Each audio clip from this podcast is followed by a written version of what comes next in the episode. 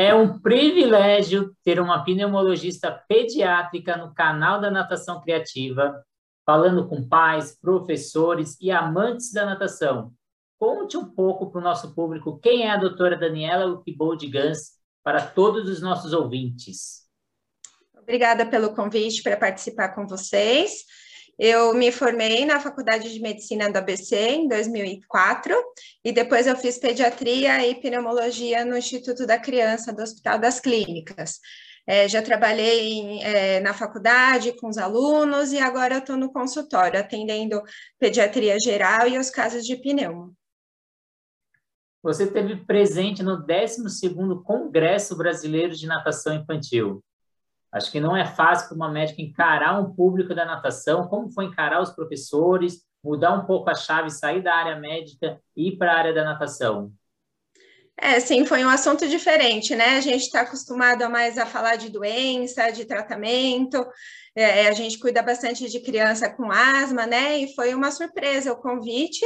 É, nós temos um paciente em comum que faz natação com a professora Sandra, a gente se conheceu assim, e foi uma plateia muito divertida, assim, a gente está acostumado com congresso, coisa séria, assim, muito restrito da parte médica, e lá eu me senti bem acolhida, assim, em casa, todo mundo participou, estava prestando atenção, fez bastante perguntas, e eu pude estudar um pouquinho sobre o assunto antes, então foi, eu aprendi bastante coisa. conta um pouco dos bastidores, desafio, como que foi essa palestra aí, essa história e o pós-palestra também, esse público te procurando? Sim. É, bom, quando a gente procura os artigos na literatura, é um pouquinho difícil, eu acho, achar, achar artigos falando sobre o benefício específico da natação em crianças saudáveis, assim, né? Então, a maioria dos artigos vê mais criança com asma ou criança com baixo peso, e eles vão comparar é, o exercício físico, e geralmente nesses grupos mas a gente pode comprovar, lógico, pela a, é, a melhora de prevenção de doenças em várias atividades físicas, incluindo aí a natação.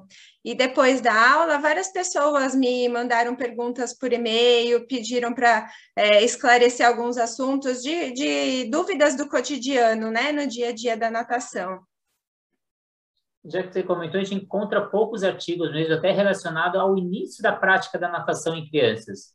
Quais recomendações você daria, as instituições médicas dariam para os nossos ouvintes para poder iniciar essas aulas de bebês? Sim, é, eu acredito que cada academia tem uma idade mínima, sim, mas eu brinco com os pais que o ideal é que a criança inicie uma atividade quando ela já está é, brincando ali na água, né? Que ela entenda a brincadeira. Então, na no banho, na, na, na, banheira, a gente já vê que as crianças já batem o bracinho, a perninha. Tem pais que preferem dar banho no chuveiro, então aquela água que cai já ali na cabeça ajuda bastante o professor depois na natação. Mas, em geral, a natação em si, de quatro a seis meses, em geral, a gente já recomenda sim, em todas as crianças. Fortalece o vínculo dos pais com essa criança, né? Então, a natação propriamente dita, ela começa muito antes das aulas de natação. Então, os primeiros contatos com a água no rosto é importante para quando ele for iniciar as aulas lá com quatro meses, seis meses, vai auxiliar o professor nesse processo de adaptação com a água. Então, quais dicas de atuação você também daria para os professores que atuam com alunos com problemas respiratórios? É, principalmente os pacientes com asma, ele podem induzir o broncoespasmo com a variação brusca de temperatura. Então, não é, é, essencialmente o fato de sair da água até a hora do chuveiro que ele vai pegar alguma doença. Se aquela família já pegar um roupão, já cobrir com uma toalha logo na saída da piscina até o banheiro, a gente já está evitando muita coisa. Se a temperatura da água está adequada, né, o ambiente está um pouco mais aquecido, não tem problema. A gente não vai contraindicar a natação agora no inverno, por exemplo, quando esfria. É, já falando do inverno e falando dessa diminuição, professores têm muito isso, a gente tem essa percepção. Quando chega o inverno, os alunos eles deixa um pouco de ir para as aulas de natação. Então, qual a relação que você faria com essas gripes, que você já começou a falar, com os problemas respiratórios? E é, é, é recomendável evitar natação ou não? Porque você começou a falar, provavelmente não. É, tem muito mito, né, em cima. Muitas famílias acreditam que a criança tomar um sorvete, andar descalço, tomar um vento vai, vai fazer com que ela fique doente. Isso não. O vírus nós adquirimos né, na parte respiratória e não é aquele momento ali que vai fazer é, que a criança fique doente. Então, a, nós não contraindicamos isso, não. E quais são as recomendações para essa época de inverno, né? Vai ter uma troca de temperatura saindo da piscina ou troca de ambiente quando ele sai da piscina e vai para um vestiário. Quais recomendações para os alunos que praticam atividade agora no inverno? É, não, não fazer nada diferente, é só aquecer logo mesmo, assim, saindo da piscina, já tomar um banho morno logo em seguida e sair agasalhado para casa. E se durante as aulas de natação o aluno com asma tiver alguma crise asmática, quais são as recomendações durante a crise?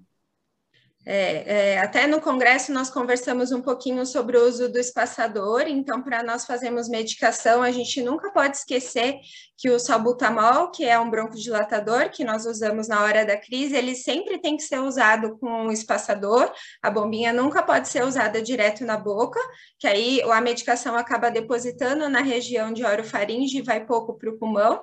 Então, geralmente as famílias é, estão orientadas que durante a crise, o ideal é que aquela criança evite de fazer esforço.